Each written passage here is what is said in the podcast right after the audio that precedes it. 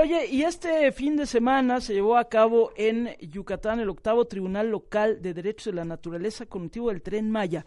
Quien estuvo por allá es el doctor Rodrigo Medellín del Instituto de Ecología de la UNAM. ¿Quién es el doctor Rodrigo Medellín? El Batman. Ah, quieres hablar, quieres decir que el Batman, pero es que tiene nombre, no le podemos Maya. decir todo el tiempo Batman. El justiciero del Tren Maya El y para mí justiciero. siempre lo será. Así que anduvo así, por allá. Doctor, ¿cómo estás? Te saluda Gabriela, buenos días. Hola Gaby, ¿cómo estás? Hola Risco, ¿cómo estás? Este, por favor, no divulguen mi, Mi identidad, es lo que yo le secreta. digo. Mi identidad Es lo que- secreta. Sí, así. Ándale, está, así es, así es. literal, así, ahí está. Querido doctor, a ver, pues cuéntanos qué pasó el fin de semana. Eh, bueno, pues pasó que eh, redescubres el México verdadero, el México real, el México que te da esperanza en el futuro, Gaby. O sea, realmente ver a las comunidades mayas expresarse con toda valentía, con todo apego a la realidad, a la verdad y con toda la defensa de su cultura, pues evidentemente te renueva la esperanza y te demuestra por qué los mayas siguen vivos, siguen vibrantes, siguen aquí y por qué todos los mexicanos debemos unirnos, integrarnos a la lucha de los mayas para detener este, este terrible ecocidio y como lo, lo documentó, lo, lo caracterizó uno de los jueces, ecocidio y etnocidio. O sea, se está eliminando la cultura maya de todo este proceso y eso está causando verdaderos estragos en la península de Yucatán para el futuro, caray. Sí. Y a ver, doctor, que más allá, por supuesto, estos encuentros que son importantes también, eh, insistimos, las comunidades locales, que era uno de los argumentos al inicio del tren Maya, el presidente decía como, no, bueno, pues es que hemos hablado con las comunidades y todas están a favor, incluso este ya hemos pedido permiso y ellos están a favor, cuando, bueno, pues sucede esto con el paso del tiempo, ¿Qué se está haciendo en lo local para detener este tren Maya, más allá de lo que diga un juez o más allá, porque ya vimos y, hemos hablado con, incluso con la propia Ana Laura Magaloni de cómo después de las prohibiciones pues siguen ah, construyendo y siguen destruyendo este parte de este tramo.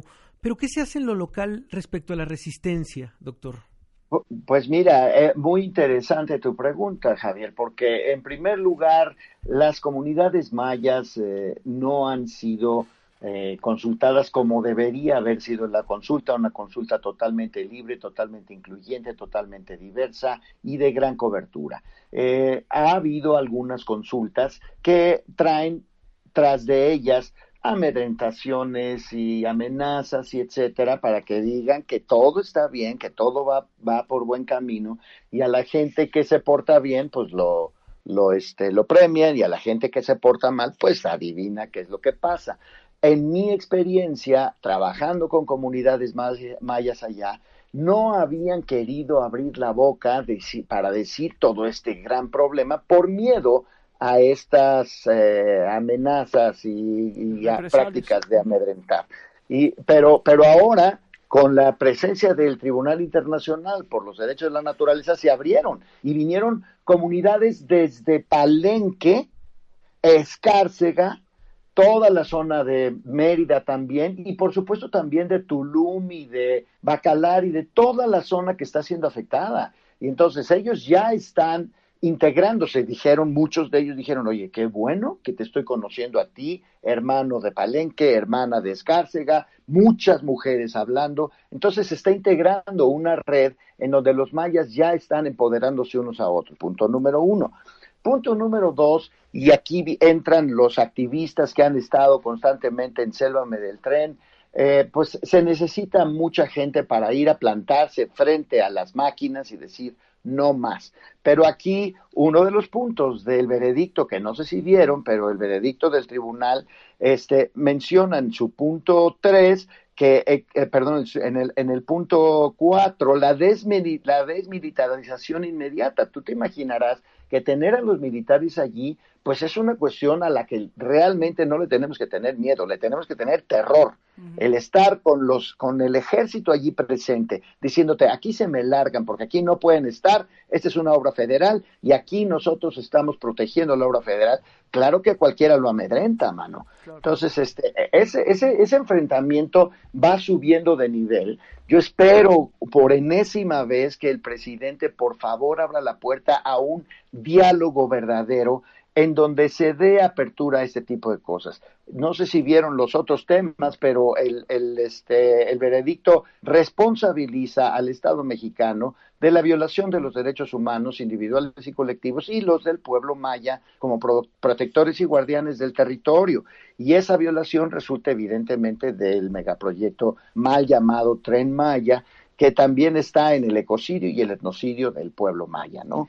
Oye, eh, doctor, ¿y este tribunal, el Tribunal Internacional este, por los Derechos de la Naturaleza, digamos, de, ahora sí que de dónde es, de dónde viene, de qué depende y sobre todo, eh, ¿tiene dientes más allá de, este, pues obviamente todo esto que está diciendo que es importantísimo, pero, pero hay, hay consecuencias?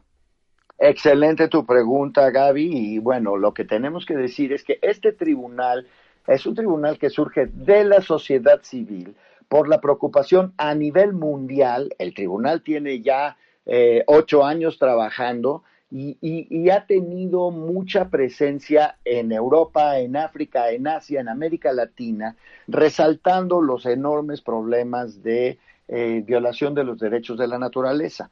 Pero es un grupo de académicos, activistas, eh, jueces, etcétera, abogados, que lo que quieren es alzar la voz y mostrar al mundo lo terrible que está la violación de los derechos de la naturaleza en todos lados. Lo malo es que no tiene dientes, como bien lo dices. O sea, e, es, e, e, y está ya muy tardado el tema de cuándo el mundo va a despertar y vamos a darle dientes a quienes realmente defienden la naturaleza.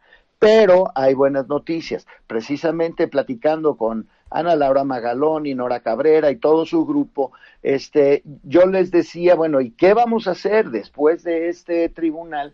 con el veredicto, ¿no? Que salga del tribunal. Y me dicen, no, ese veredicto tiene mucho peso jurídico, porque son, se, se muestran pruebas. Y déjame decirte, Gaby, hubo algunas, algunos testimonios donde decían, no, es que se está desapareciendo mucha gente y la gente se está desapareciendo. Y, uno de los jueces decía, a ver, espérenme, espérenme, espérenme, muéstrenme pruebas de que está desapareciendo gente. Y en algunos casos mostraban y en otros casos no mostraban. Pero ellos tienen que tomar la evidencia de tal manera que es como, como, como, como lo que es un juicio y tiene que tener la evidencia clara. Entonces eso le da ese, ese cariz de, de validez, de representatividad verdadera, legal, que puede utilizarse por otros elementos para los juicios que están en proceso. Las pruebas que se adquirieron en este tribunal tienen valor jurídico para los siguientes juicios que están en camino, ¿no? Ya, ok.